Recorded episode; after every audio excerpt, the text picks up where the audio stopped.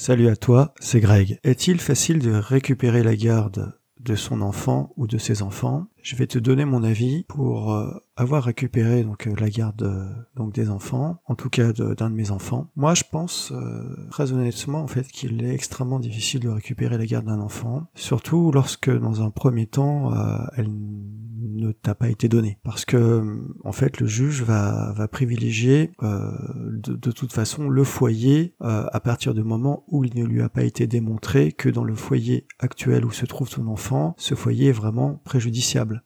C'est-à-dire euh, qu'il est vraiment pas bon pour ton enfant, qu'il est pas bon au niveau de la santé physique et mentale de ton enfant. Bref, euh, que ton enfant en fait euh, vit dans un dans un contexte dans un contexte maltraitant. Est-ce que tu vois ce que je veux dire? C'est-à-dire que lui en fait euh, le juge avant tout c'est un c'est un juriste donc il a fait du droit et il va se baser sur des éléments de droit en fait pour pouvoir te donner par exemple la garde de ton enfant puisque j'imagine que si tu écoutes ce podcast, c'est que tu aimerais peut-être, ou tu t'es posé la question sur comment récupérer la garde de ton enfant, et lui, il va se poser sur des éléments de droit. Et à partir du moment où, même si tu, toi, tu as des, des éléments, des preuves, tu sais que ton enfant n'est pas bien avec, euh, avec sa mère ou avec son père, parce que tu as des, des éléments qui sont, qui sont probants, malheureusement, parfois, les éléments que tu peux donner donc euh, au juge pas, sont pas suffisants pour lui, euh, ça laisse des faisceaux ou des indices de preuves, ça laisse une présomption peut-être, des présomptions, mais lui, euh, bien un peu comme une affaire si tu veux, une affaire criminelle, hein, à partir du moment où il est pas sûr que l'autre est vraiment coupable ce que toi tu lui proposes, c'est-à-dire euh,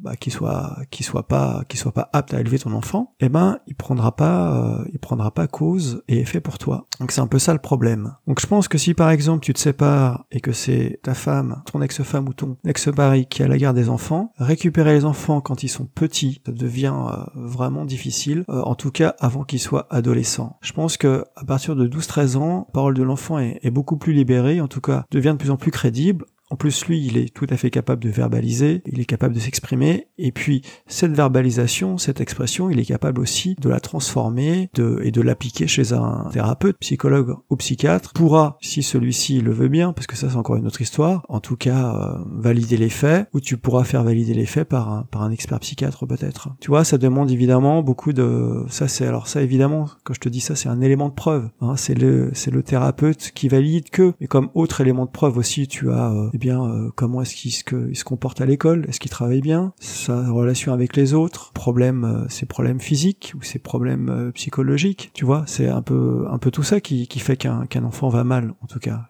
qui peut prouver, qui sont des faits qu'un qu'un enfant ne va ne va pas bien. Et donc il faut que tu réunisses tout ça, il faut que tu réunisses tous ces éléments là, et en plus il faut que le juge t'appuie. Voilà. Bien évidemment en face l'avocat de l'autre euh, va donner tous les éléments euh, à charge contre toi, bien évidemment. Hein. Et donc là évidemment euh, ça crée des, des dommages directs et des, dommages collatéraux aux enfants. Tu vois, c'est un peu ça le un peu ça le problème. Alors ma réponse évidemment c'est non. Il n'est pas facile de récupérer la garde de tes enfants à partir d'un certain âge parce qu'à plus ils sont grands, plus cela joue pour toi. C'est-à-dire que après ton enfant, quand il aura 13, 14, 15 ans, 16 ans, et bon, et après on arrive à la majorité, évidemment là, sa parole est, entendue. Mais bon, malheureusement, ça se joue avant, ça se joue pas euh, lorsque le mal est déjà fait. Alors le conseil que je peux te donner surtout, c'est si tu t'en, je dirais pas capable, parce qu'au début on se sent on se sent pas vraiment capable. Si, si par exemple tu es un, homme, je sais pas, mais bon, euh, mais en tout cas, euh, on peut l'apprendre après par la suite. Demande pour éduquer tes enfants la garde, la garde alternée. Dès que tu sais que tu vas te séparer, tu fais tout pour obtenir la garde alternée, c'est-à-dire que tu imposes à madame si tu es un, un, homme et inversement si tu es une femme, que de toute façon le divorce, euh, ça sera avec la garde alternée. Et si t'es pas marié, ben tu essayes d'avoir aussi